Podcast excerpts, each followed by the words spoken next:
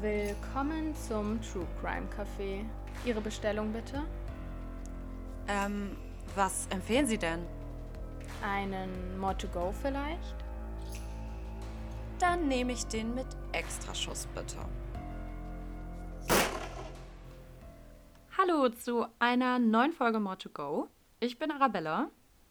Und ich bin Saskia. Und ich kann tatsächlich auch gar nicht viel mehr dazu sagen, weil Arabella es einfach gewagt hat, Dreist. einen Fall zu verwenden. Eigentlich hat sie mir den vorgeschlagen, dann hat sie sich den selber gekrallt. Und ähm, sie hat mir eigentlich gar nichts davon erzählt. Also ich weiß eigentlich gar nicht, worum es geht. Ich habe zwar auch ein bisschen dazu recherchiert, was eigentlich mit dem eigentlichen Thema auch nichts zu tun hat. Also ich weiß wirklich überhaupt nicht, was los ist. Ich bin genauso ahnungslos wie jeder, der hier gerade zuhört und bin deshalb sehr, sehr gespannt, was die Gute uns zu erzählen hat. Das Quiz fällt leider wieder aus, weil wir einfach uns nicht kurz fassen können und denken, dass der Fall gerade Priorität hat. Von daher, Arabella, the stage is yours. Genau. Bevor wir allerdings anfangen mit dem Fall und meiner Erklärung dazu, dachte ich mir, wir heißen More to Go. Es dreht sich um Kaffee. Wir erzählen immer, dass wir gerne Kaffee trinken. Aber das war's auch schon. Mir fehlt der Kaffeebezug. Deswegen, ding, ding, ding, kurze, schnelle Fragen an Saskia Bezug Kaffee. Ach du Scheiße, jetzt kommt so raus, dass ich mich damit doch nicht so gut auskenne. nee, nee, das sind einfach Präferenzfragen. Ach so, okay. Und gut. zwar, wie ist dein Lieblingskaffee zusammengesetzt? Also bist du eher Team Espresso oder eher Team Filterkaffee mit Milch, ohne Milch? Wie präferierst du es? Also, ich bin großer Espresso-Fan tatsächlich. Ich glaube, Filterkaffee trinke ich eigentlich so gut wie nie, außer ich muss Kaffee in Massen produzieren, wenn Leute da sind. Aber wenn ich es mir aussuchen darf, immer Espresso. Ich brauche diesen Koffeinkick. ähm, und ich würde sagen, relativ viel Milch. Also, ich scheue mir die halt immer so auf, das ist ein bisschen schwer einzuschätzen. Aber, also, nicht nur so ein Tröpfchen Milch. Okay. Ich weiß die Antwort, aber bist du Team warm oder kalt?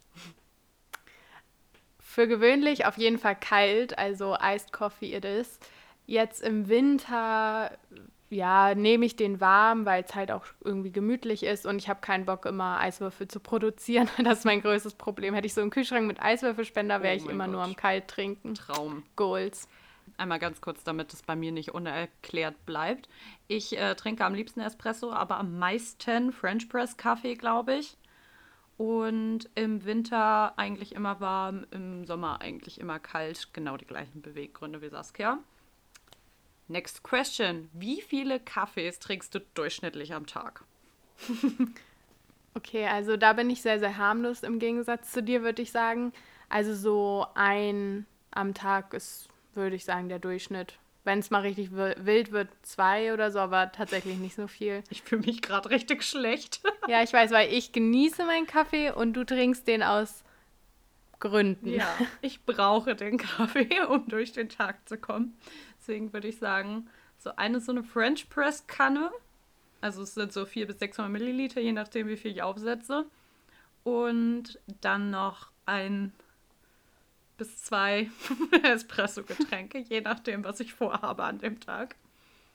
Und es gab schon noch schlimmere Zeiten, das muss man mal sagen. Ja. Also Klausurenphase, da setzt sie den Kaffeebecher gar nicht mehr ab. Oh ja, und danach, das ist dann immer ganz schlimm, dann nehme ich mir nämlich vor, einen Koffeinentzug zu machen in den Semesterferien, aber das klappt nie. Und so steigere ich einfach langsam, aber sicher meinen Kaffeekonsum. Und deswegen eine Zeit lang habe ich mal einen Kaffee am Tag getrunken und jetzt ist meine Standarddosis, wie gesagt, ein Kännchen und noch ein bis zwei Getränke. Arabella, du weißt, was das für Folgen hat, wenn man zu viel trinkt. Wir haben das einmal ausprobiert. Es war keine gute Idee. Wir hatten einmal einen richtigen Koffeinkater, weil wir uns so, also richtig viel Kaffee einfach einverleibt haben. Es war nicht empfehlenswert. Das ist schlimmer als jeder Kater mit Alkohol, sei ich euch. Ja, wir dachten an Silvester wäre es eine gute Idee, statt sich zu betrinken, einfach so viel Kaffee zu trinken, bis man genau gleich wird, als wäre man betrunken. War keine gute Idee. Wobei ich glaube, du würdest da mittlerweile nicht mehr so auf, drauf anspringen, wie, wie du es damals gemacht Ja, hast. wahrscheinlich schon. Also, ich habe noch mehr Fragen, aber die kann man sich ja auch für einen anderen Zeitpunkt ähm, aufsparen. Ich dachte mir auf jeden Fall, wir müssen den Kaffeebezug hier wieder ein bisschen reinbringen, so geht das nicht weiter. Das stimmt, sehr, sehr wahr. Das war es jetzt, glaube ich, aber auch mit dem Lachen für diese Folge. Es tut mir sehr leid. Es geht um meinen größten Albtraum, wie wir in Folge 1 schon etabliert haben, nämlich um Kindesmisshandlung und Vernachlässigung. Das heißt, alles, was jetzt folgt, ist wirklich keine leichte Kost. Also, ihr wurdet hiermit gewarnt. Eigentlich wollte ich einen ganz anderen Fall machen, wie Saskia auch schon erzählt hatte. Aber ich bin bei meiner Recherche auf diesen Fall hier gestoßen.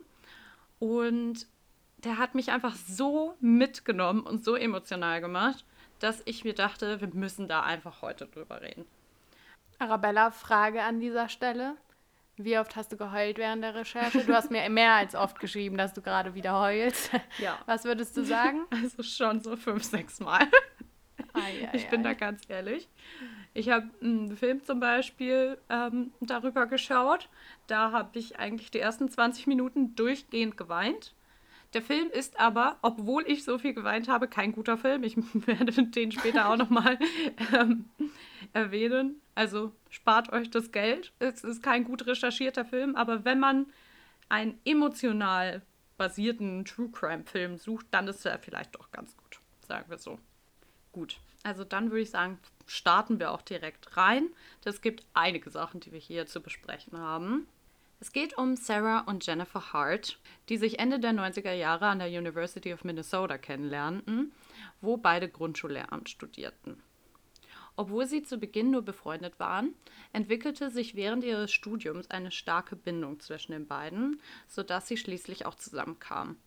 Und wie Jennifer auf Facebook berichtete, war das Coming Out nicht wirklich leicht für die beiden, denn in den frühen 2000ern war die homosexuelle Ehe in den meisten Staaten noch illegal. Und insgesamt war bzw. ist es ja leider teils immer noch einfach etwas, was immer noch als außergewöhnlich empfunden wird. Also stießen sie nicht wirklich auf Verständnis unter ihren Freunden. Ihre Liebe konnte dennoch nichts erschüttern und so zogen sie, um sich ein gemeinsames Leben so fernab von all den Verurteilungen aufzubauen, 2004 nach Alexandria in Minnesota. Und ein Jahr später wechselte dann Sarah ihren Nachnamen zu Hart, da die gleichgeschlechtliche Ehe damals halt, wie gesagt, noch nicht legalisiert wurde. Und Saskia, ich habe da mal eine kleine Quizfrage an dich. Und zwar, weißt du, seit wann die gleichgeschlechtliche Ehe erst in allen US-Staaten erlaubt ist? Ich wusste es nämlich nicht und ich finde es schockierend. Ich glaube, das ist tatsächlich noch gar nicht lange her, weil ich habe das noch im Kopf, dass das sozusagen gefeiert wurde. Ähm, Gott, ich will jetzt nicht komplett falsch liegen, aber so 2015. Oh mein Gott. Stimmt? Ja. Oh mein Gott, yes. ding, ding, ding. Ich, ich, wusste, dass das so um die Zeit war, wo wir unser Abi gemacht haben irgendwie. Also hatte ich noch so im Kopf, dass, glaube ich, da war cool. Ja, ich wusste auch, dass es spät war, aber dass es so spät war. Also da habe ich echt gemerkt, was für, also in was für einer Studierende-Bubble ich hier irgendwie lebe, wo ich so denke, das ist mhm. vollkommen normal und wirklich keiner macht sich darüber Gedanken, aber mm -mm, so ist es nicht. Das ja, musste ich mir nochmal zu Gemüte irgendwie führen. Aber gut, es gab dann, wo sie jetzt ja sozusagen verheiratet waren, so verheiratet wie sie sein konnten mit dem gleichen Nachnamen, noch eine Sache, die den beiden fehlte, um ihr Familienglück zu verwirklichen. Und zwar waren das gemeinsame Kinder. Und so trug sich das erste Ereignis zu, was für die Behörden eigentlich ein riesiges Warnsignal hätte sein müssen. Sarah und Jennifer konnten 2004 ein Pflegekind aufnehmen. Und dabei handelte es sich um ein damals 15-jähriges Mädchen, die unerkannt bleiben möchte. Deswegen werde ich sie jetzt einfach Lee nennen. Und zunächst erschien alles gut zu laufen. Obwohl das Mädchen es eigentlich ziemlich schwer hatte, weil sie einfach psychische Probleme hatte. Sie kämpfte sehr mit Depressionen und auch sehr rebellisch war, weil sie ein bisschen von Pflegefamilie zu Pflegefamilie geschickt wurde, fühlte sie sich gut aufgenommen bei Jennifer und Sarah. Die unternahmen auch sehr viel zusammen und sie dachte, sie könnte jetzt endlich ein neues Leben anfangen. Sie fuhren zusammen auf Ausflüge, wie zum Beispiel zum Campen. Und alles war noch sehr neu für Lee und sie freute sich dann über diese gemeinsamen Erlebnisse, die sie mit ihren neuen Müttern machen konnte.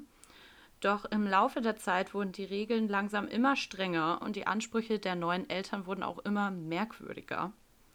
Also sie durfte immer seltener das Haus verlassen und wurde nur noch selten zu gemeinsamen Ausflügen rausgelassen. Zum Beispiel gab es da auch ein Footballspiel, wo Lee das Glück oder auch Unglück hatte, dass einer ihrer und Jennifers Lieblingsspieler den Football der Teenagerin. Eigentlich würde man ja denken, dass es richtig toll ist und dass sie sich jetzt freut und dass auch Jennifer und Sarah sich freuen. Aber nein, die Konsequenz war, dass Jennifer richtig wütend wurde und sie mehrere Tage ignorierte, weil halt nicht ihr Football unterschrieben wurde. Wow, neidisch auf das eigene Kind oder wie? Ja, halt wirklich. Man muss nochmal dazu sagen, die Eltern sind zu diesem Zeitpunkt 24 und ihr Kind ist 15. Also der Altersunterschied ist ja auch mega gering und die Dynamik war dementsprechend auch ein bisschen komisch wahrscheinlich. Also man hm. kann auch irgendwie ein bisschen verstehen, dass sie überfordert waren. Aber das rechtfertigt trotzdem nicht, was jetzt alles noch kommt. Sie durfte nämlich außerdem niemals Freunde treffen und irgendwann gab es dann nur noch die Schule und ihren Nebenjob in einem Sandwich-Geschäft, was es auch in Deutschland gibt, für sie. Ich will jetzt keine Marke nennen. Ich weiß schon, was du meinst. Ich denke, alle wissen, was ich meine. Aber sonst durfte sie nicht aus dem Haus. Also wie gesagt, vielleicht war der Altersunterschied einfach zu gering und sie hatten vielleicht ein bisschen Angst, auch dass ihr was zustößt aber auch den Arbeitskollegen gegenüber fing Jennifer und Sarah langsam an, sich über das Benehmen von Lee zu beschweren. Und bei Benehmen meine ich einfach ihre Depression. Also damit konnten die überhaupt nicht umgehen, dass sie einfach mental am struggeln war. Mhm. Und dazu kam, dass sie ja auch eigentlich eigene Kinder haben wollten und dass das Pflegekind ihnen einfach nicht mehr ausreichte. Und so fuhren sie, die 16-Jährige, nicht mal ein Jahr nachdem sie sie aufgenommen hatten, zu einer ihrer Psychotherapiestunden und kamen nie wieder. What? Sie hatten nämlich Adoptivkinder in Aussicht und deswegen gaben sie Lee im Februar 2006 auf. Ihre Sachen waren schon bei ihrer neuen Familie, als sie nach der Therapiestunde dorthin gebracht wurde. Es gab keine Verabschiedung, keine Erklärung, geschweige denn eine Ankündigung im Voraus, Ihr wurde dieser Umzug erst vom Therapeuten nach der Stunde erzählt und erneut wurde somit das Mädchen abgeschoben, weil sie einfach nicht mehr in das Leben der Harz passte und sie keinen schlechten Einfluss auf den Nachwuchs haben sollte mit ihren negativen Gedanken. Was erwartet man denn, wenn man ein Kind adoptiert? Also man weiß ja von Anfang an, dass es nicht dein leibliches Kind ist, dass es mit einer Jugendlichen schwer ist und dass eine, ein Mädchen, was zur Adoption freigegeben wurde, womöglich auch psychische Probleme hat. Also was erwarten die? Sie hatten sie ja nicht adoptiert, sondern nur so in Pflege genommen. Aber trotzdem ist das ja ein Commitment, was man auf lange Zeit macht. Und Lee meinte ja. auch, dass sie davon ausgegangen ist, dass auch wenn es dann irgendwann mit den Regeln immer schlimmer wurde, dass sie davon ausgegangen ist, dass sie bis zu ihrem 18. Lebensjahr dann halt auch dort bleibt und dass dieses Rumreichen, was mit ihr gemacht wurde, endlich ein Ende hat. Aber das war leider halt nicht so. Sie hatte dann im Endeffekt aber Glück, weil die nächste Familie, zu der sie gekommen ist, das war dann eine gute Familie und mit der hat sie immer noch Kontakt und mit denen versteht sie sich auch noch gut. Also hat sie vielleicht sogar Glück gehabt, aber in dem Moment so aus der aktuellen Sicht, die wir ja jetzt gerade haben, dass nämlich einfach Leute was Besseres finden und deswegen sagen, nö, wir haben keinen Bock mehr auf dieses defekte Kind. Wir suchen ja. uns jetzt was Neues. Das geht halt gar nicht. Hm. Aber das wurde abgesegnet von den Behörden und so gab es quasi einen fliegenden Wechsel, denn im Februar 2006 wurde ja Lee aufgegeben aber im März 2006 traten dann schon drei kleine Kinder in das Leben der Harts. Da ihre leibliche Mutter, die Tammy heißt, eingesehen hatte, dass sie ihre Kinder nicht ausreichend versorgen konnte und sie somit zur Adoption freigeben musste. Also sie hatte einfach eingesehen, dass sie den Kindern nicht bieten kann, was sie verdienen und dachte sich dann, dass sie aufhören muss, egoistisch zu sein, so hat sie es formuliert und deswegen die Kinder zur Adoption dann freigab, obwohl sie sie halt trotzdem liebte.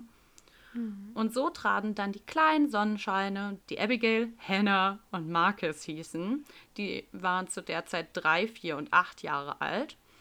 in das Leben der Harts und so konnten sie dort einen Neuanfang erhalten. Eine Sache ist hierbei wichtig. Bei den drei kleinen Kindern handelt es sich um People of Color, also um dunkelhäutige Kinder und Jennifer und Sarah waren weiß. Und deswegen nahmen sie auch an zahlreichen Seminaren teil, weil sie sich einfach weiterbilden wollten, was das angeht. Und es gab dann zum Beispiel Workshops, wie man die Herkunft des Kindes, ähm, das man adoptiert hat, zelebriert oder wie man am besten mit misshandelten Kindern umgeht. Und insgesamt leisteten sie dann das Äquivalent von 15 Seminarstunden ab in diesen Bereichen. Und man würde ja dann eigentlich denken, dass das gut ist, damit sie sich halt aktiv damit auseinandersetzen und dann weitestgehend vorurteilsfrei an die Sache rangehen. Ja. Diese ähm, Workshops wurden von einer bestimmten Organisation veranstaltet und das war auch diese Organisation, wodurch sie die drei Geschwister adoptiert hatten.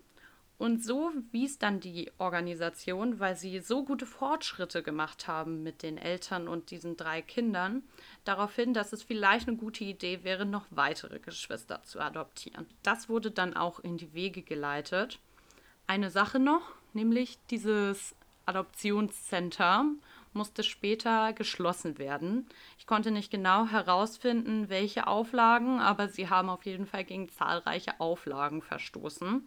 Und vielleicht ist da auch schon wieder der nächste Fehler, der hier unterlaufen ist. Aber Tatsache ist, es kam dann zu einer erneuten Adoption, nämlich im Juni 2008. Und aus dieser inzwischen schon fünfköpfigen Familie wurden dann acht. Ja, es waren einfach sechs Kinder in dieser Familie. Also nichts gegen Großfamilien, aber ich würde denken, erstmal reichen drei, vor allem für so einen kurzen Moment, dass sie sich dann direkt noch neue Kinder holen, vor allem wenn sie mit der davor überfordert waren. Mhm. Aber gut. Sie adoptierten dann Devontae, der 2008 sechs war, Jeremiah, der war vier und Sierra, die war drei Jahre alt. Ihre leibliche Mutter hatte nämlich Drogenprobleme gehabt, deswegen wurden sie erstmal zu ihrer Tante gebracht. Die Auflage war, dass sie ihre Mutter nicht sehen durften, bis sie nicht einen erfolgreichen Entzug durchgemacht hatte und clean war. Doch die Tante wollte halt trotzdem, dass die Kinder den Kontakt zur Mutter nicht verlieren und hat ihnen trotzdem diesen Besuch gestattet, was dann die Behörden erfahren hatten und ihr deswegen das Sorgerecht entzogen. Und deswegen kamen die Kinder überhaupt erst zu den Hearts. Ein Jahr später, also im Jahr 2009, wurde dann in Connecticut auch endlich die gleichgeschlechtliche Ehe legalisiert und so heirateten Jen und Sarah. Ab dann haben sie auch entschieden, dass Sarah das Geld nach Hause bringen sollte und Jennifer stattdessen eine Hausfrau werden sollte, um die Kinder zu erziehen. Also ihr Familienglück war jetzt eigentlich komplett. Sie hatten sechs Kinder, waren endlich verheiratet und die eine brachte gutes Geld nach Hause, während sich die andere nur um die Kinder kümmern könnte. Also in den Augen der Öffentlichkeit war das eigentlich eine sehr, sehr moderne Familie mit zwei Müttern und dann auch noch sechs adoptierten dunkelhäutigen Kindern. Es war eigentlich das Paradebeispiel und alle sollten sich an denen ein Vorbild nehmen. Ich hatte ja schon erwähnt, dass Jennifer auch ein paar Sachen auf Facebook gepostet hat. Und so fing sie jetzt auch an, das Leben der Harz und deren Alltag einfach vollkommen auf Facebook zu dokumentieren. So war es ja auch schon ein bisschen in deinem Fall. Deswegen, mhm. es gibt sehr, sehr viel Bildmaterial. Und das ist, glaube ich, auch einer der Gründe, warum mich das alles emotional macht. Einfach weil ich so viele Bilder schon gesehen habe und so viele Home-Videos angeschaut habe. Ich habe halt irgendwie das Gefühl, als wäre ich dabei gewesen. Und deswegen mhm. ist es halt nochmal irgendwie emotionaler für mich. Also sie postete dann regelmäßig Fotos, zum Beispiel wie die im Schnee spielen, irgendwie aus der Küche zusammen was backen oder auf irgendwelche komischen Festivals gehen. Also es sind so leicht esoterisch angehauchte Hippie-Festivals. Ich weiß nicht, wie ich das wertfreier hier erzählen kann. es ist jedenfalls nicht Rock am Ring. Das kann ich hier nur sagen. Da sind auch ganze Familien und Kindern und alle tanzen in bunten Klamotten mit Dreadlocks. Es wird Gitarre gespielt, Leute laufen barfuß rum. So ein Festival ist es. Mhm. Und da konnte man auch die Harz regelmäßig finden. Und das war so ein bisschen das Familienevent, worauf sich alle, inklusive der Kinder, immer drauf freuten. Und das erwähne ich hier jetzt explizit, weil es später nochmal wichtiger wird. Wir spulen jetzt aber erstmal ein halbes Jahr vor. Also einige Kinder sind jetzt schon seit zweieinhalb Jahren bei den ähm, Hearts und einige ein halbes Jahr. Und dann fängt langsam an, dass etwas auffällt. Die kleine sechsjährige Hannah hat nämlich blaue Flecken am Arm. Sie sagt dann, dass sie von ihrer Mutter mit einem Gürtel geschlagen wurde. Aber die Lehrer aus mir unerklärlichen Gründen melden das nicht im Amt. Und die einzige Konsequenz ist, dass sie die Eltern darauf ansprechen und Jennifer und Sarah daraufhin ihre Kinder aus der Schule nehmen und sie zu Hause unterrichten. Alle. Alle sechs. Okay. Da, wo sowas dann einfach nicht auffallen kann. Ja, ja, das ist schon ziemlich auffällig, finde ich. Also so ein Verhalten, wenn nichts wäre, wird man das, glaube ich, nicht machen. Ja. Im Sommer 2010, also im neuen Schuljahr, dürfen dann aber alle wieder zurück in die Schule. Und nach kurzer Zeit passiert noch etwas. Und zwar erzählt die siebenjährige Abigail einem ihrer Lehrer, dass sie Aois an Bauch und Rücken habe, weil sie geboxt wurde, während ihre Mutter ihren Kopf unter Wasser hielt. Der Grund dafür war, dass Jennifer und Sarah ein 1-Cent-Stück in ihrer Hose gefunden hatten und dachten, dass sie es geklaut hätte. Ich hoffe, dass das nicht wahr. Doch, das ist wahr. What? Okay, na super, das geht ja schon gut los. Sowas und ähnliche Vorkommnisse, zum Beispiel auch, dass die Kinder unterernährt aussehen und abgemagert sind, wird ganze sechsmal dem Amt gemeldet. Alle Kinder werden daraufhin befragt und auch alle sechs berichten, dass sie schon öfter geschlagen wurden oder dass Mahlzeiten ihnen verwehrt wurden, weil sie unartig waren. Alle sagen einstimmig, dass Jen hier die ausführende Kraft ist. Doch trotzdem ist Sarah die, die sich den Behörden stellt und schließlich schuldig gesprochen wird. Und das wurde einfach nicht in Frage gestellt, obwohl alle die andere Mutter genannt haben. Mhm, komisch. Die einzige Konsequenz ist dann, dass sie ein Jahr lang Sozialstunden ableisten muss. Es gibt keine Kontrollen von Amt, es wird nicht weiter verfolgt, einfach nur ein paar Sozialstunden. Für Jennifer gibt es gar keine Konsequenzen. Mhm. Ein Jahr später, also 2011, geht Hannah ins Krankenzimmer und gibt an, dass sie hungrig wäre und heute noch kein Essen bekommen hätte. Als die Schulkrankenschwester dann zu Hause anruft und nachfragt, sagt Jennifer, dass das nur ein Machtspiel wäre, sie Essen bekommen hätte und nur ein Glas Wasser kriegen solle. Auf Englisch hat sie gesagt, she's playing the food card, wo ich mir so dachte, hä? Was für eine. Was ist das denn für eine Aussage? Insgesamt sehen alle Kinder sehr dünn aus und auch sehr jung insgesamt aus. Aber das hinterfragt keiner.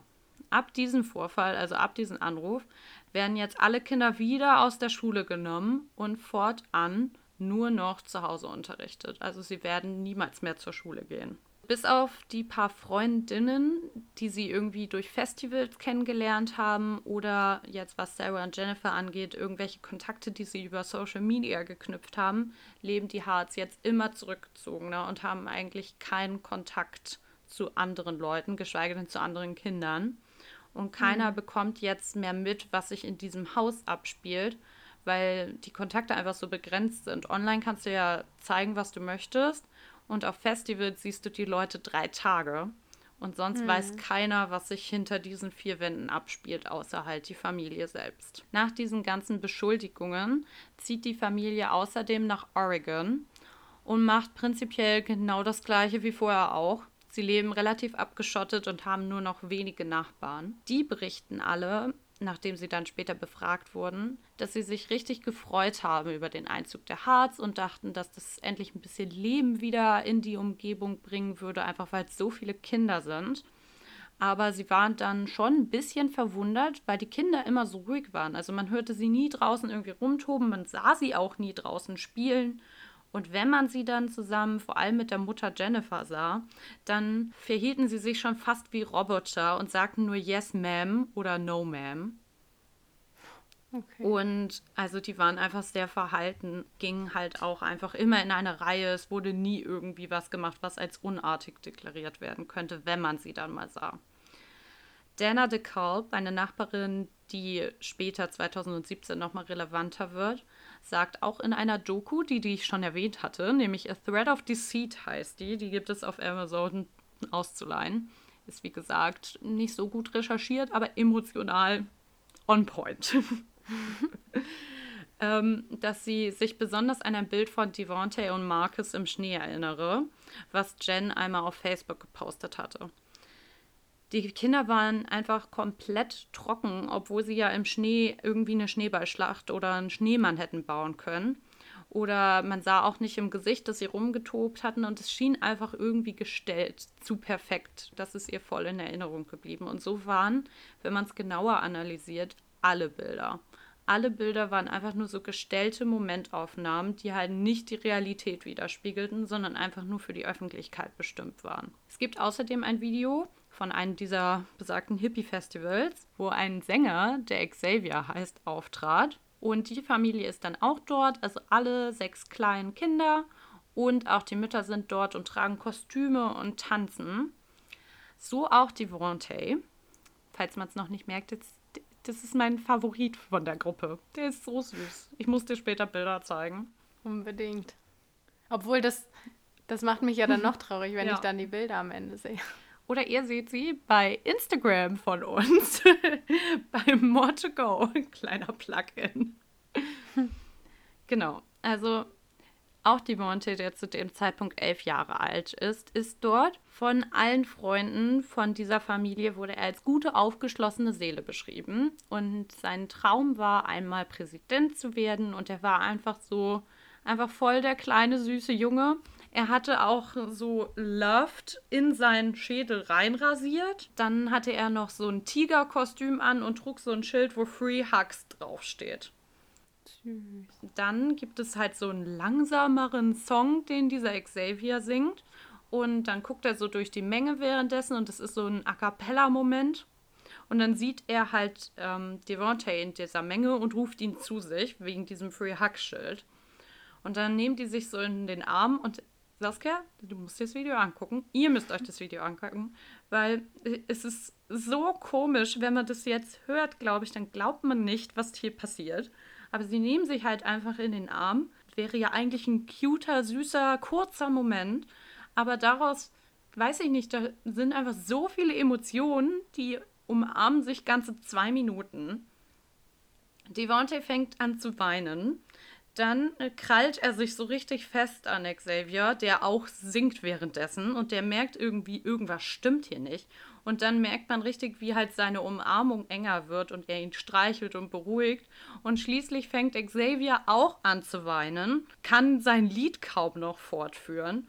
Und die beiden liegen sich einfach so in den Armen zwei Minuten und man spürt einfach so viel Trauer. Es ist ich, ich werde emotional, wenn ich so erzähle. Das ist ganz schlimm. Ja, ich denke auch schon so. Oh. Also hat er sozusagen gemerkt, dass da was nicht, ja. nicht richtig ist, wahrscheinlich. Und vor allem auch diese Ironie, dann ist da so ein kleiner süßer Junge, wo so geliebt drauf äh, einrasiert hm. ist in hm. seine Haare. Aber der weint so bitterlich. Das ist einfach ganz, ganz paradox, dieses hm. ganze Video. Eine Sache, die ich jetzt noch so frei spekuliert habe, ist halt, dass, weil die Festivals ja auch dokumentiert wurden auf Social Media, dass er vielleicht auch deswegen einfach Loved einrasiert hatte, einfach um noch mehr die Message zu senden, ja, wir sind hier voll die geliebte Familie. Also es gibt auch ganz viele Videos, wo die irgendwie singen, dass es ihnen so gut geht und so, die Kinder, obwohl ich jetzt ja weiß, dass es definitiv nicht der Fall war. Aber dieses Szenario, dass Devontae einen Meltdown hat und in den Armen eines anderen Menschen liegt, das war nicht das letzte Mal es sollte noch viel bekannter werden. Denn Saskia, erinnerst du dich noch an das Michael Brown Shooting 2014? Darüber haben wir auch in der Oberstufe auf jeden Fall geredet. Das sind, äh, ist bezüglich dieser Ferguson-Aufstände. Erinnerst du dich da noch dran? Mm, ja, ich erinnere mich noch. Genau. Da ging es nämlich um Michael Brown, einen 18-jährigen Afroamerikaner, der den Sommer bei seiner Großmutter in Ferguson verbracht hatte. Und er wurde dann beim Straywalking, also beim Überqueren der Straße, erwischt und wegen eines vorangegangenen Überfalls angehalten, nämlich von dem weißen Polizisten Darren Wilson, der für den Nachmittag alleine auf Streife fuhr und dann einfach seine Waffe zückte. Zeugenaussagen sind sich nicht so richtig dann einig, wie der Tathergang genau war. Vermutlich war Brown geflüchtet und Wilson dann außerhalb seines Autos hinterher. jetzt gehen so ein bisschen die Meinungen auseinander. Vielleicht hat er danach seine Hände gehoben, so nach dem Motto Don't shoot. Aber vielleicht ist er auch auf Brown zugesteuert. Da gibt es, wie gesagt, widersprüchige Aussagen. Tatsache ist aber trotzdem, dass Wilson daraufhin losschoss und zwar mehrfach auf Brown und ihn so tötete. Er verstarb noch am Tatort. Und mit mehrfach meine ich nicht zwei, dreimal. Es wurden zwölf Schüsse abgesetzt. Daraufhin wurde in ganz Amerika demonstriert, um auf die Polizeigewalt gegen People of Color in den USA aufmerksam zu machen. Während einer dieser Mahnwachen war auch Devontae wieder mit seinem Free Hug Schild unterwegs. Denn der kleine Junge war ja mit inzwischen zwölf Jahren immer noch dafür, dass Gleichberechtigung herrscht und dass es allen gut geht. Er wollte einfach nur ein bisschen Liebe verbreiten. So traf während dieser Proteste der zwölf Jahre alte Junge weinend auf einen weißen Polizisten in Portland. Die beiden kommen ins Gespräch und schließlich zeigt dann der Polizist, der Barnum mit Nachnamen heißt, auf dieses Schild und fragt, can I have one of those? Also kann ich auch so eine Umarmung haben. Und genau das gleiche passiert. Sie umarmen sich, Devontae fängt an zu weinen und der Polizist beruhigt ihn so ein bisschen. Das sieht dann ein Fotograf und hält diesen Moment fest und dieses Foto geht viral im ganzen Internet. Also das ist eines der bekanntesten Bilder zu diesen Protesten und Aufständen wo ein dunkelhäutiger Junge weinend in den Armen eines weißen Polizisten liegt. Und das Bild ist ja so ein bisschen versöhnend, gerade in diesem Zusammenhang, und gibt auch Hoffnung. Jedenfalls wird es so von den großen Medien dargestellt. Aber der Grund, warum der kleine Junge da überhaupt weint, das wird dann in den Kommentaren kritisiert. Das Resultat ist, dass Jennifer vor allem sehr, sehr viel Hass Kommentare und ähm, sogar Morddrohungen erhält. Ab dann stellt Jennifer dann auch das Posten auf Facebook ein. Außerdem ziehen sie dann nochmal um. Man hat irgendwie das Gefühl, dass sie so ein bisschen immer vor allen Problemen flüchten mit einem Umzug. Also ziehen die Harts dann nach Washington und ziehen sich auch vollkommen zurück. Die Kinder dürfen hier nicht mehr zur Schule. Es gibt jetzt nur noch selten Facebook-Posts. Die Festivalbesuche nehmen ab und insgesamt spielt sich dieses Leben jetzt einfach nur noch in dem Haus der Harz ab. Man weiß nicht genau, was sich darin zugetragen hat. Man kann nur sagen, es war auf gar keinen Fall schön. Und jetzt haben wir nur noch zwei Nachbarn. Ansonsten ist dieses Haus von einem Wald umgeben. Eine dieser Nachbarn ist ein älteres Pärchen mit dem Namen De Carp. Die habe ich ja, also die eine habe ich davon schon mal angesprochen, eben bei den als es um die Bilder ging. Von Glück und Ausgelassenheit konnte man spätestens jetzt, nachdem diese Morddrohungen eingesetzt haben, was wohl auch einiges in Jennifer ausgelöst haben muss, nicht mehr reden. Man hat ja jetzt schon ein bisschen gemerkt, dass es viele so Misshandlungsvorwürfe gab und auch Vernachlässigungsvorwürfe. Und damit wir das Ganze ein bisschen besser verstehen, was jetzt gleich noch kommt, dachte ich, es wäre ein guter Zeitpunkt, dass die gute Saskia, die sich hier schon bereit macht, uns nochmal erzählt, was es überhaupt damit auf sich hat. Ja, genau. Also ich habe ein bisschen mal mich auseinandergesetzt, ohne zu wissen, warum, so wirklich. Mit dem Thema Kindesmisshandlung habe ich mich auseinandergesetzt. Ich dachte, damit wir alle und auch Arabella und ich erstmal so ein gemeinsames Verständnis bzw. ein Fundament haben, werde ich eine allgemeingültige Definition erstmal vorlesen, damit wir so den Grundstein haben. Kindesmisshandlung stellt eine nicht zufällige, gewaltsame physische und/oder psychische Beeinträchtigung oder Vernachlässigung des Kindes durch die Eltern oder Erziehungsberechtigten dar, die das Kind schädigt, verletzt, in seiner Entwicklung hemmt und gegebenenfalls zu Tode bringt. Also das ist erstmal so die allgemeine Definition. Aber da kann man natürlich noch viel mehr drauf eingehen und das versuche ich jetzt. Da habe ich mich ein bisschen bei der Bundesärztekammer belesen, weil, also man weiß, finde ich, über das Thema an sich schon so grundlegend viel, aber ich wusste auch nicht alles, was ich jetzt recherchiert habe tatsächlich. In dieser Definition, die ich gerade vorgelesen habe, wurde ja schon ein bisschen aufgegriffen, dass es verschiedene Formen von Kindesmissbrauch oder Misshandlung gibt und ähm, übergeordnet kann man sagen, es gibt vier verschiedene Formen von Gewalt bzw. Misshandlung an Kindern. Zum einen die körperliche, die sexuelle und die seelische Gewalt und dann auch noch die sogenannte Vernachlässigung. Diese Formen können einzeln in Familien auftreten. Viel häufiger ist es aber tatsächlich der Fall, dass mehrere Formen gleichzeitig auftreten. Wie auch gerade schon gesagt, wird diese Gewalt meist in familiärem bzw. sozialen Umfeld ausgeübt. Also Fremde sind da eher weniger beteiligt. Und jetzt möchte ich euch diese vier Formen mal vorstellen. Und zwar fangen wir an mit der körperlichen Gewalt. Und ich finde, das ist eine sehr, sehr bekannte Art von äh, Misshandlung. Da denkt man auch relativ schnell dran. Und ich dachte, ich weiß darüber alles. also ein bisschen übertrieben, aber ich dachte so, ja gut, da, man weiß ja, was da vorgeht. Aber tatsächlich habe ich mir dann mal angeschaut, was es so für Handlungen gibt. Und es, ich war erschrocken, was alles teilweise in Familien passiert. Und ich werde jetzt mal nennen, was unter dieser körperlichen Gewalt zählt, also was dazu zählt. Und zwar das Schlagen von Kindern, das Treten, Würgen, Ersticken, Schütteln, Kneifen, dem Kind Stichverletzung zuführen, sie vergiften oder sogar thermisch zu verletzen, bedeutet also sie zu verbrennen, verbrühen oder zu unterkühlen. Puh, ja. also ich finde, das ist echt, ja, das ist echt übel, weil im ersten Moment denkt man ja so, ja, schlagen, treten, sowas. Aber das geht halt noch viel mehr darüber hinaus.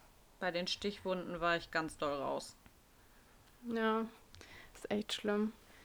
Jetzt kommen wir mal zur sexuellen Gewalt. Auch diese ist sehr bekannt. Und meistens ist das tatsächlich ein fließender Übergang, der dort entsteht von eher wenig intim bis immer intimer werdenden Formen des Körperkontaktes. Also es baut sich sozusagen langsam auf häufig.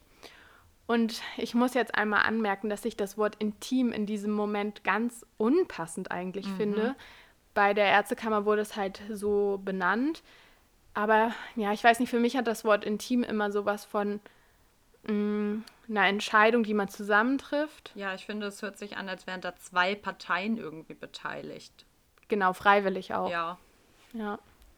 Genau, und deshalb finde ich das ganz schwer und auch genauso schwer fand ich irgendwie da eine Definition, eine gute zu, zu finden, weil meistens irgendwie die Bedingung dort herrschte, dass sexuelle Handlungen gegen den Willen des Kindes geschehen. Und da dachte ich mir immer so, ja, aber also egal ob man denkt, irgendwie das Kind möchte es oder nicht, es ist doch immer verboten. Also es, man darf es einfach nicht tun. Und genau so sieht das auch das Strafrecht. Deshalb habe ich tatsächlich eher die Definition rausgepickt, weil die viel mehr mit dem übereinstimmt, wie ich das sehe. Und die lese ich jetzt einfach mal vor, weil ich finde, wie gesagt, dass die das ganz gut beschreibt. Sexuelle Gewalt im strafrechtlichen Sinn ist eine Straftat gegen die sexuelle Selbstbestimmung. Sexuelle Handlungen an oder mit Kindern sind, auch bei scheinbarem Einverständnis der betroffenen Kinder, immer strafbar. Das fand ich so wichtig. Sexuelle Handlungen mit Jugendlichen sind strafbar, wenn bestimmte Umstände hinzukommen. Das ist dann zum Beispiel ähm, sowas wie eine Vergewaltigung, sexuelle Nötigung oder Widerstandsunfähigkeit. Und ja, was soll man dazu sagen? Also das ist, ich weiß nicht, ob, ich weiß nicht, ob man das bewerten kann, was schlimmer ist, ob das eine oder andere schlimmer ist, aber sexuelle Gewalt ist, finde ich, echt übel. Also das ist immer so, von den eigenen Eltern. Also nein, alles ist schlimm. Ich will das, wie gesagt, wirklich nicht bewerten, aber ja, das ist nochmal eine ganz eigene Kategorie meiner Meinung nach. Definitiv. Dann, genau, dann kommen wir jetzt zur Vernachlässigung und ich glaube, da sind wir auch am ehesten schon an Arabellas Fall dran. Die Vernachlässigung ist nämlich im Gegensatz zu körperlicher oder sexueller Gewalt eine passive Form der Gewalt. Diese Gewalt schließt alle Formen der Unterlassung, sogenannten Unterlassung ein. Und dazu zählt sowas ähm, wie körperliche und seelische Vernachlässigung, die dann dazu führt, dass es erhebliche Beeinträchtigungen der physischen bzw. psychischen Entwicklung des Kindes gibt. Oder beziehungsweise auch das Risiko dafür halt stark erhöht, dass das passiert. Und das kann auch auf verschiedenen Wegen passieren. Zum einen kann das sein, indem man das Kind nicht vor Gefahrensituationen schützt, obwohl man halt weiß, dass es eine Gefahrensituation ist. Also dem Kind wird einfach nicht der Schutz geboten, den man aus eigenem Wissen ihm geben sollte. Aber es kann auch sowas sein, wie Arabella schon meinte, dass die Nahrung verweigert wird oder auch das Trinken. Und es kann aber auch sein, dass man dem Kind nicht genügend Aufmerksamkeit, Zuwendung oder Wärme zeigt. Das ist auch schon wieder ein relativ fließender Übergang dann zur seelischen Gewalt. Auch sie ist eine passive Gewalt. Und da hat mir die Definition direkt sehr zugesagt, weil die eigentlich genau erklärt, worum es da geht und Deshalb werde ich auch die nochmal kurz vortragen. Seelische Gewalt ist ein wiederholtes Verhaltensmuster, welches den Kindern bzw. Jugendlichen vermittelt, dass sie wertlos, ungeliebt und unerwünscht sowie nur für die Bedürfnisbefriedigung anderer von Nutzen sind. Sehr gute Erklärung meiner Meinung nach. Ich finde, das ist sehr verständlich beschrieben. Und ich finde das ganz interessant, weil Arabella, vielleicht erinnerst du dich noch, bei deinem letzten Fall, wo es auch so ein bisschen um Tiger Parenting mhm. ging, also mit Jennifer, ja.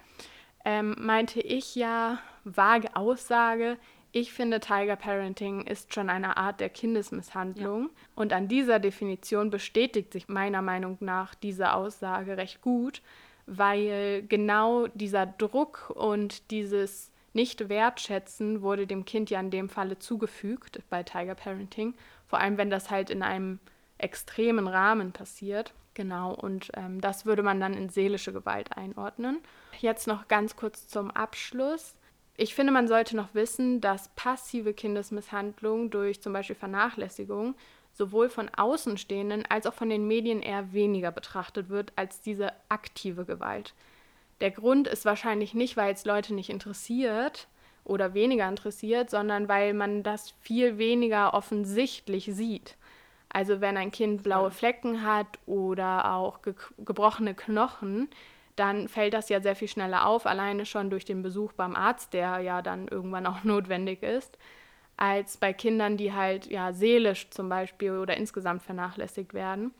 Aber auch das fällt natürlich irgendwann auf, denn wenn die Vernachlässigung wirklich gravierend ist oder über einen langen Zeitraum, dann kann man das auch sehen, zum Beispiel, und das ist auch bei Arabella der Fall, also nicht bei Arabella selber, sondern bei ihrem Fall, dass ähm, man starken Gewichtsverlust sehen kann, dass es psychisch auffälliges Verhalten zu erkennen gibt oder ein wirklich ungepflegtes Äußeres.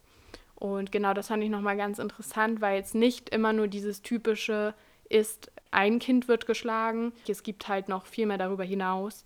Und ich würde gar nicht sagen, dass dieses Pass diese passive Form weniger schlimm ist. Definitiv nicht. Ich finde es auch schlimm, weil man ja schon viel, finde ich, irgendwie davon in den Medien berichtet mitbekommt. Aber die Dunkelziffer wiederum ist ja nochmal um einiges höher. Einfach weil Kinder ja in dieser machtlosen Position so ein bisschen sind. Ich finde, dass passive Gewalt, wie halt der Name auch schon sagt, das ist halt ein viel schleichenderer Prozess und wahrscheinlich merken die Kinder auch oft, bis sie mittendrin sind, gar nicht, was gerade passiert so, sondern sie denken halt, sie hätten was falsch gemacht. Und das ist, finde ich, das, was daran so enorm schlimm ist. Ja, auf jeden Fall. Also wenn, ich meine, ich habe es zum Glück nie erleben müssen, aber ich denke, wenn du geschlagen wirst, weißt du relativ schnell, dass das nicht richtig ist, wie du behandelt wirst.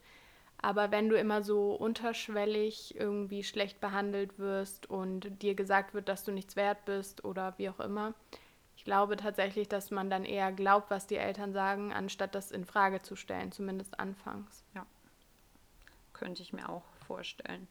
Ich glaube auf jeden Fall, dass bei meinem Fall, den wir heute besprechen, die körperliche Gewalt halt auf jeden Fall auch da war, weil sie ja auch mit einem Gürtel zum Beispiel verprügelt wurden oder unter Wasser gehalten wurden und dann geboxt wurden. Aber die Vernachlässigung spielt da eine größere Rolle. Also falls ihr es jetzt noch nicht schlimm fandet, ab jetzt wird's übel. Man sieht die Harz, wie gesagt, nur noch selten. Die Kinder spielen nämlich nie draußen. Zu einer öffentlichen Schule gehen sie ja bekanntlich auch nicht. Man bekommt von den Kindern und der gesamten Familie so wenig mit, dass die De Kalbs, die neuen Nachbarn, zeitweise sich gar nicht sicher sind, ob die Familie bereits eingezogen war. Also man bekommt echt nur ein Lebenszeichen, wenn sie denn mal einen Ausflug machen und somit alle das Auto beladen und einsteigen. Aber dann sieht es halt einfach eher so aus, als wäre das so eine Militärsfamilie, weil da alle in Reihe und Glied laufen es passiert nichts, was irgendwie außerhalb der Reihe ist. Somit ist es so, dass die Senioren sich damit abfinden und einfach denken, dass es eine sehr strenge Familie ist. Auch wenn sie ein bisschen Trubel willkommen geheißen hätten, aber die hinterfragen das nicht weiter. Bis zu einer Nacht im August 2017. Was die letzten Jahre von diesen Ferguson-Protesten passiert ist bis dahin, kann man leider nur an dem Zustand der Kinder erahnen. Man weiß es nicht genau. Die Kalbs sind bereits am Schlafen, als es plötzlich Sturm an ihrer Tür klingelt. Zu diesem Zeitpunkt ist es 1.30 Uhr am Morgen und ein verschlafener Bruce DeKalb, also der Mann, öffnet die Tür und schaut in die traurigen Augen einer weinenden Sechs- oder Siebenjährigen. Er bemerkt, wie abgemagert sie ist und dass ihr zwei Schneidezähne fehlen, als die Kleine ihn zitternd bittet, sie nach Seattle zu fahren. Was Bruce DeKalb allerdings nicht weiß, die Kleine, die er als sechs oder sieben Jahre bezeichnet, ist 15 Jahre alt. Sie ist einfach so Oha. abgemagert, dass sie so klein ist und so jung aussieht. Es handelt sich um Hannah Hart, die aus dem zweiten Stock gesprungen ist, aus diesem Haus, durch den Wald gelaufen bis zu diesem Haus der Nachbarn und jetzt halt um Unterschlupf bittet, weil sie es nicht mehr aushält in dem Haus. Das zeigt schon, wie verzweifelt die ist. Das würde man ja auf keinen Fall machen, wenn es einem ja. auch nur annähernd noch gut geht dort. Nee, falls ich es nicht gesagt habe, ihr fehlen auch zwei Schneidezähne. Mit 15 sollten dir keine Zähne mehr fehlen. Da hast du ein festes Gebiss. Ja, vor allem, ich dachte als erstes, als du meintest, ja, so circa, er schätze sie sechs Jahre, dachte ich, ja gut, dass da zwei Zähne fehlen, ist ja nicht ungewöhnlich, aber in dem Alter auf keinen Fall. Nee, da sollten auch alle da sein. Ja. Bruce war verständlicherweise überfordert mit der Situation und holte Backup mit seiner Frau Dana, die das Mädchen dann erstmal in die Arme nimmt und versucht sie zu beruhigen und nachfragt, was dann passiert wäre. Daraufhin erzählt dann Hannah das mit dem zweiten Stock, weil ihre Mutter sie mit einem Gürtel verprügelt hätte, dass sie Rassisten wären, die sie und ihre Geschwister durchgehend quälten. Sie sagt, dass sie zu Hause teils tagelang kein Essen bekäme und dass sie für jegliche Art von Ungehorsamkeiten verprügelt werden. Also es sprudelt einfach nur so aus diesem traumatisierten Kind heraus, bis es schließlich an der Tür läutet und auch irgendjemand gegen die Tür hämmert. Und daraufhin ist Hannah so verängstigt, dass sie in einem wildfremden Haus einfach die Treppe hochsprintet und sich zwischen einer Kommode und einem Bett versteckt und sich da in die Ecke kauert. Und sie passt da auch nur rein, weil sie halt so abgemagert ist. Eigentlich ist da gar nicht genug Platz für einen Menschen. An der Tür sind die Eltern, also Jennifer und Sarah Hart. Und das macht mich richtig wütend. Aber die DeKalbs lassen Jennifer einfach ins Haus, obwohl sie das gerade gehört haben. Und daraufhin geht dann Jennifer nach oben, sagt den DeKalbs, dass es ihr sehr leid tut, dass sie so eine Umstände jetzt bereitet und redet sehr eindringlich auf Hannah ein, die einfach nur noch ganz, ganz leise wird und auf den Boden schaut, dann nickt, Yes, Ma'am sagt und wieder mit nach Hause geht. Warum? Warum machen die das? Warum sind die schon so oft entwischt? Mhm. Also die Eltern sozusagen, ähm, dass die nicht erwischt wurden. Am nächsten Tag steht Jennifer dann wieder morgens früh direkt vor der Tür der Nachbarn mit einem Entschuldigungsbrief von Hannah in der Hand. Von Hannah keine Spur. Nur ein Brief damit man sie nicht sehen kann, vermutlich. Darin steht, dass sie sich mit ihrem Bruder gestritten hatte und dass die Familienkatze verstorben war, weshalb es ihr nicht gut ging und dass sie deswegen einfach nicht zurechnungsfähig war. Und dann hinzufügt Jennifer außerdem noch eine ihrer gängigen Ausreden, denn Jennifer und Sarah sagten oft, dass ihre Kinder bipolar wären und man sie nicht ernst nehmen könne, weil sie Drug Babies wären, also weil ihre Mutter ja drogenabhängig waren. Dana sagt retrospektiv dann in dieser Doku, von der ich erzählt hatte, dass sie einfach so ehrlich wirkte und dass sie es dann geglaubt hat, was sie denen erzählt hat und deswegen nicht die Behörden informiert. Sie hätte natürlich jederzeit irgendwas unternehmen können, das Jugendamt kontaktieren, die Polizei rufen, aber stattdessen schwiegen die beiden und ignorierten das Problem von nebenan. Ja. Warum? Warum? Sofort, wenn sowas ist, sofort melden. Weil wenn nichts ist, dann kommt es auch raus. Aber wenn was ist, dann hat man es nicht einfach angeschaut. Ab dem Zeitpunkt wurde der Kontakt zu den DeKalbs dann noch strenger unterbunden als vorher. Und bis März 2018, also circa ein halbes Jahr lang, würde keiner von den Kindern mehr auch nur ein Wort mit den Nachbarn wechseln. Doch eines Morgens klopfte mein kleiner Sonnenschein, nämlich Devontae, schließlich ans Fenster und fragte nach Tortillas, aber dass seine Mutter niemals davon erfahren dürfte.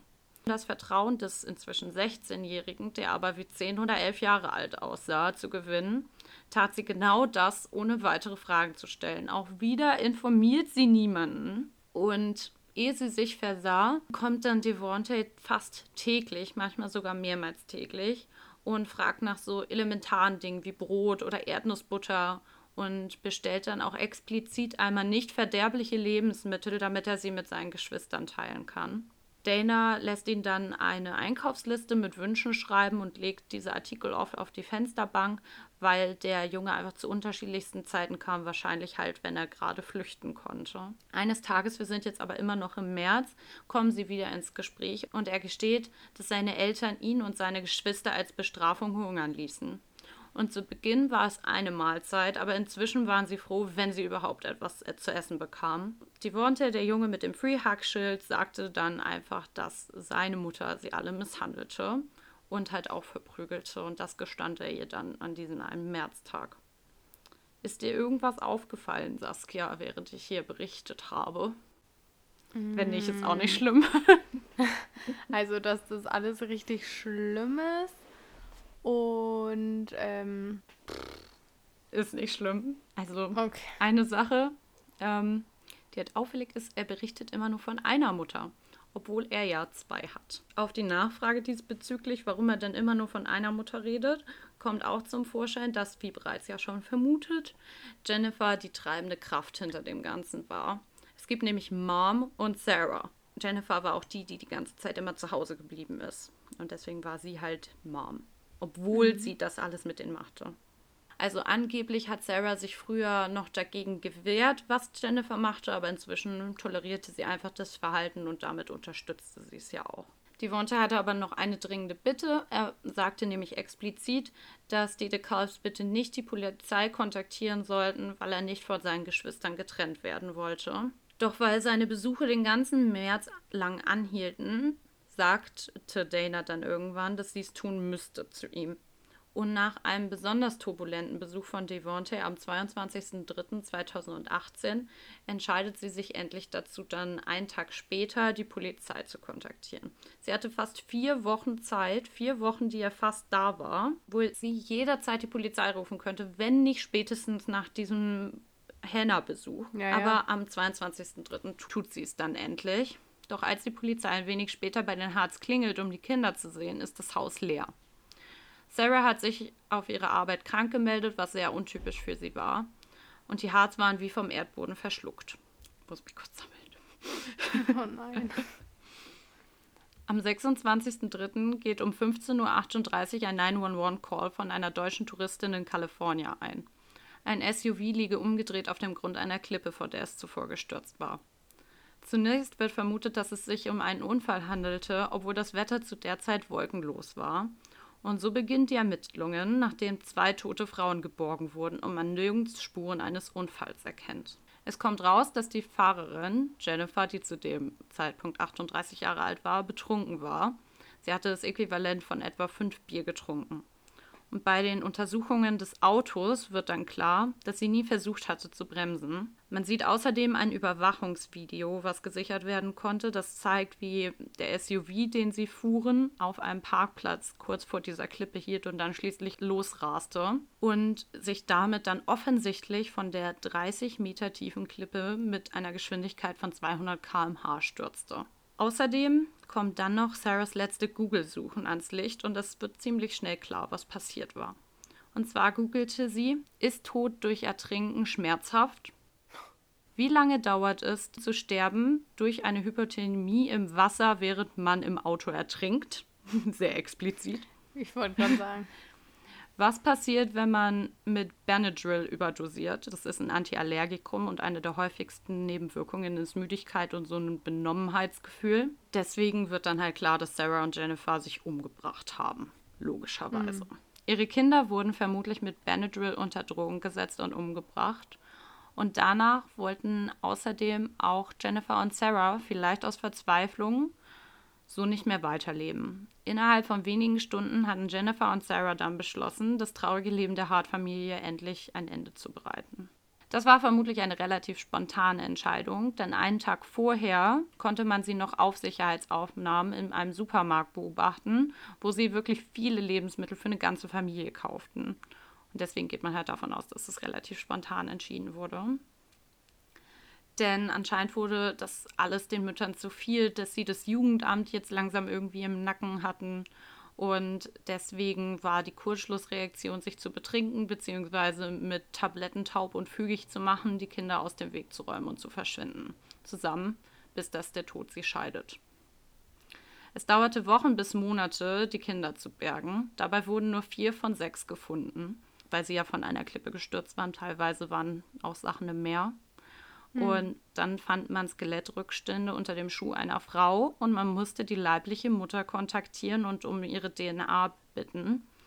Und so kam dann heraus, dass es sich um Hannah handelte. Der Tod von Devontae bleibt weiterhin ungeklärt. Man konnte seine Leiche bis heute nicht finden. Sarah Hart, damals 13, wird niemals auf die Highschool gehen. Jeremiah, 14, durfte nicht mehr freudig zu der Musik tanzen, die er so gerne auf Festivals hörte. Die eigentlich immer fröhliche 16-jährige Abigail wurde die Möglichkeit genommen, ihre erste Liebe zu finden. Die 17-jährige Hannah wird niemals mehr ein Buch lesen können, obwohl das ihr größtes Hobby war. Und auch Marcus, der mit 19 Jahren am ältesten war, wird niemals das College besuchen dürfen. Zum Schluss. Devontae, 16, der Junge, der in der Öffentlichkeit für seine Emotionalität und den Wunsch nach Liebe bekannt war, wurde nie gefunden, bekam nicht die Möglichkeit, seine politische Karriere zu verfolgen. Und das, weil das Jugendamt in Amerika einfach versagt hat und weil die Freunde und Nachbarn zu lange ruhig geblieben sind, obwohl die Kinder eigentlich genau solche Autoritätspersonen gebraucht hätten, um ihnen eine Stimme zu geben, während sie still um Hilfe schrien. Okay, sorry. Ich muss mich hier jetzt kurz sammeln. Bei dem Teil habe ich auch letztes Mal geheult. Kann ich mir gut vorstellen. Okay. Was ich besonders krass an dieser Story finde, ist, obwohl das alles ans Licht gekommen ist, kriegen die Eltern bis heute noch Support von ihren Freunden, die sie im Social Media kennengelernt haben und auf Festivals. Weil sie einfach dieses perfekte Bild dargestellt haben von dieser Familie, die einfach fortschrittlich ist und glücklich. Bis heute verteidigen die Freunde vor allem Jennifer. Und das ist auch einer so der Punkte, die mich richtig wütend macht, auch wieder in dieser Doku reden die halt immer noch davon, wie barmherzig und warm diese Familie war. Wenn ja alles eigentlich dagegen spricht. Ja, äh, also okay, das verstehe ich gerade überhaupt nicht. Ist denn am Schluss rausgekommen, dass die Kinder misshandelt wurden? Ja. Aber, aber warum würde man dann noch zu denen stehen? Warum? Die haben da keine richtige Erklärung für. Sie sagen halt einfach, dass sie nicht verstehen können, dass die Jennifer und die Sarah, die sie kannten, sowas machen und dass sie das nicht glauben wollen. Okay, verstehe, kann ich nicht nachvollziehen. Ja, und nicht. Gut, das war mein Fall. Aber ganz kurz nochmal. Ja. Warum?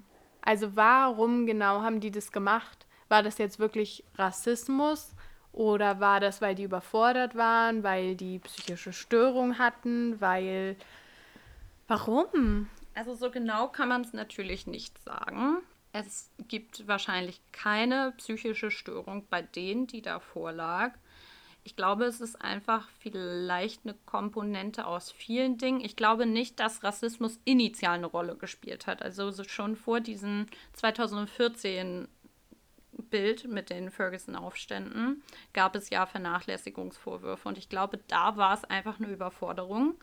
Aber danach hat Jennifer wirklich sehr, sehr, sehr, sehr viel Hate bekommen, dass ähm, sie ihre Kinder ausnutzen würde für halt so Publicity-Zwecke und so.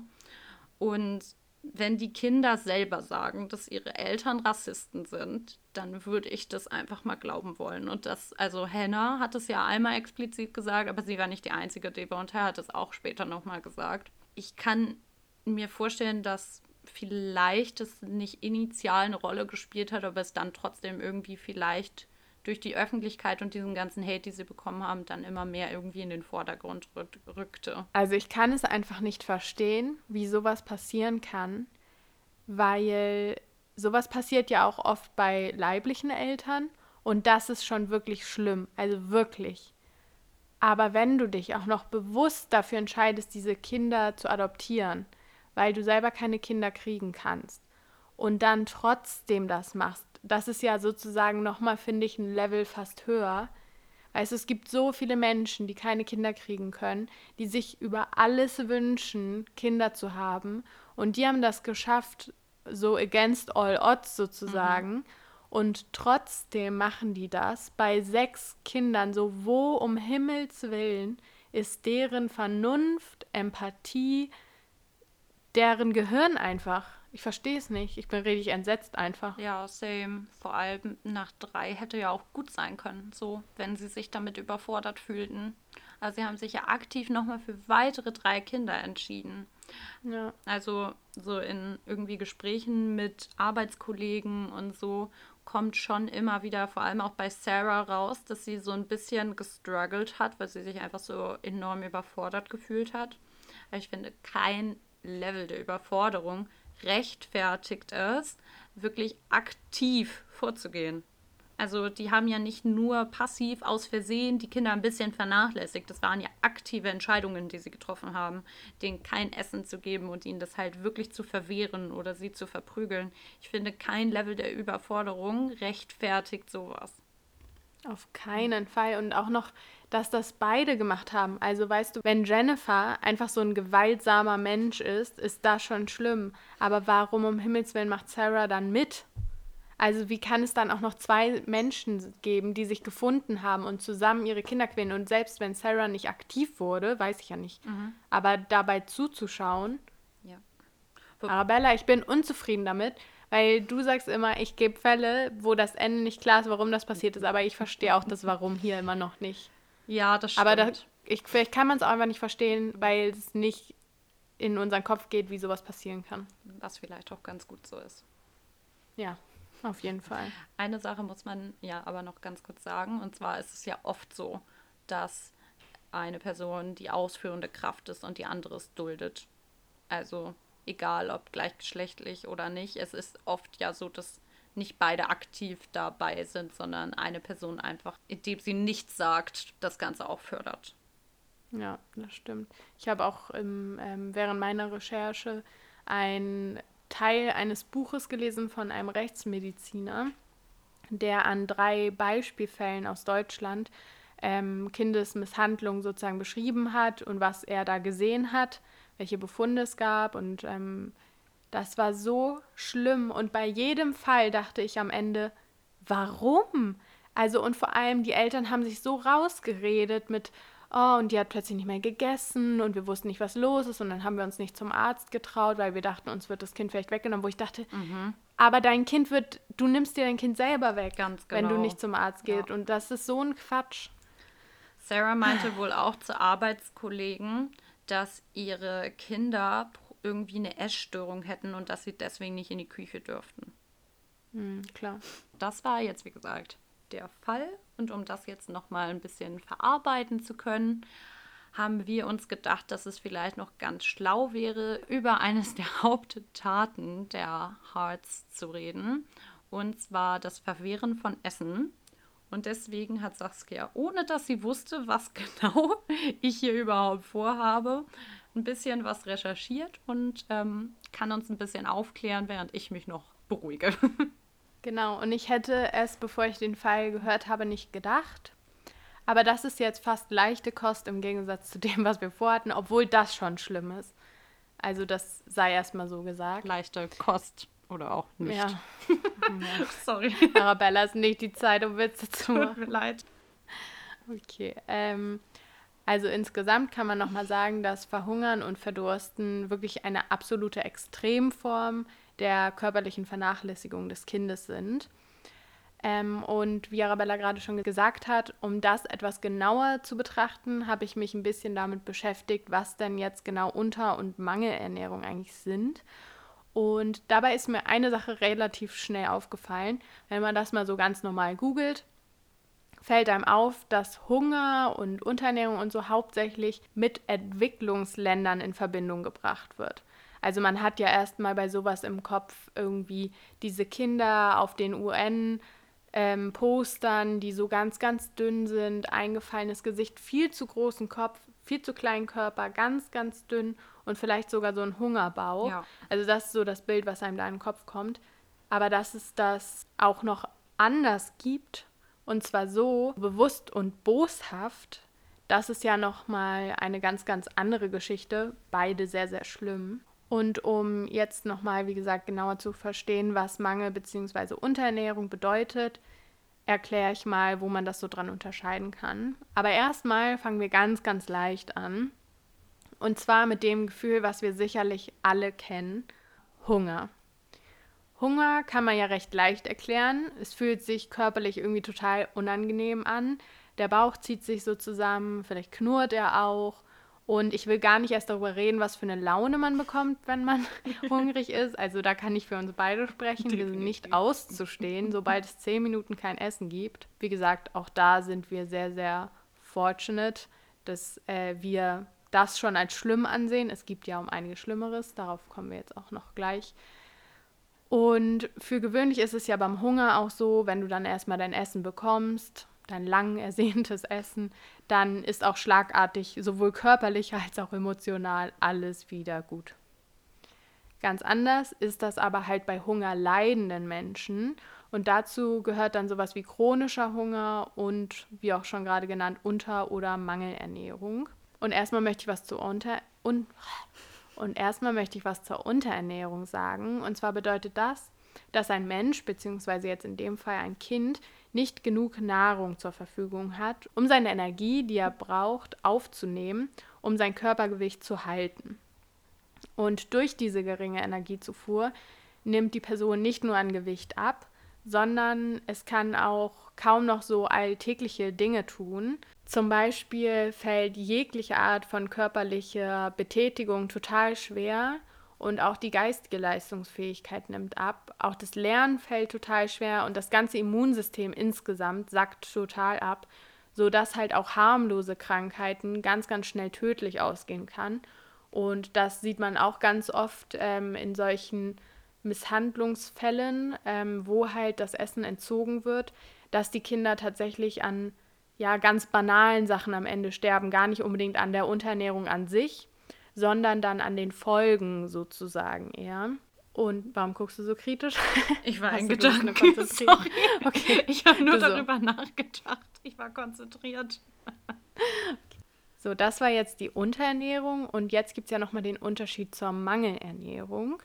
Bei der Mangelernährung ist das nämlich so, dass ein Mensch zwar vielleicht genug Nahrung aufnimmt, aber halt nur sehr, sehr einseitig. Ein ganz, ganz einfaches und auch gesponnenes äh, Beispiel ist, wenn man zum Beispiel jeden Tag nur Brot und Wasser bekommt, kann es auch sein, dass man mit genug, es wird zwar schwer, aber mit genug seinen Energiebedarf deckt. Aber da das so einseitig ist, hat man halt nicht die Mikronährstoffe, die man bräuchte, wie zum Beispiel Eisen, Jod und Zink, was sehr, sehr wichtig ist und oft schnell zu einem Mangel führt. Und zum Beispiel auch die Makronährstoffe wie Eiweiß hat man nicht. Dadurch, ich erkläre das jetzt nicht lang und breit, entsteht dann auch schnell dieser Wasser- oder Hungerbauch. Man kennt diese Art des Hungern auch als versteckter Hunger weil augenscheinlich das gar nicht unbedingt auffallen muss. Also so eine Person muss nicht untergewichtig sein. Und außerdem ist die Person ja in dem Sinne noch was und auch vielleicht genug. Aber es ist halt sehr, sehr schwer herauszufinden. Teilweise kann man das nur durch Blutuntersuchungen zum Beispiel herausfinden. Letztendlich ist es aber genauso wie bei der Unterernährung, dass auch bei der Mangelernährung über einen längeren Zeitraum die Auswirkungen ähnlich sind. Also genau das gleiche mit dem Immunsystem, und ähm, mit dem eingeschränkten körperlichen und psychischen Zustand. Und oft ist es tatsächlich auch so, dass unterernährte Kinder gleichzeitig auch noch mangelernährt sind, weil man kriegt halt schon zu wenig Essen, zu wenig Energie zugeführt und dann auch noch sehr einseitig. Und noch ein kleiner Fakt am Rande, den ich tatsächlich sehr, sehr interessant bezogen auf das Thema finde. Auch Menschen mit Übergewicht können an einer Mangelernährung leiden. Wenn man mal kurz darüber nachdenkt, was ich gerade gesagt habe, geht es ja bei der Mangelernährung vor allem um dieses einseitige Essen oder um die einseitige Ernährung. Und wenn man jetzt total überspitztes Beispiel nimmt, ich esse jeden Tag von Meckes morgens, mittags, abends einen Burger und Pommes, dann bin ich höchstwahrscheinlich über der Energie, die ich am Tag brauche für mein Körpergewicht, um das zu halten. Aber ich bekomme auf keinen Fall alle Nährstoffe, die mein Körper braucht, um weiter so zu agieren. Aber um jetzt noch mal ganz kurz auf Arabellas Fall so ein bisschen mehr einzugehen. Ähm, Arabella hatte ja erzählt, dass die Kinder viel, viel kleiner waren, als sie es eigentlich hätten sein sollen für ihr Alter. Also man hat das eine Kind ja sechs statt 15 geschätzt. Das ist ja wirklich ein enormer Unterschied. Und genau diese Unterentwicklung durch eine Mangel- bzw. Unterernährung bei Kindern nennt man Stunting. Bei vielen Kindern führt das dazu, dass sie zu klein sind für ihr Alter und dadurch, das finde ich auch ziemlich interessant, kann man die Kinder nicht mit Normalaltrigen natürlich vergleichen, weil die viel kleiner sind.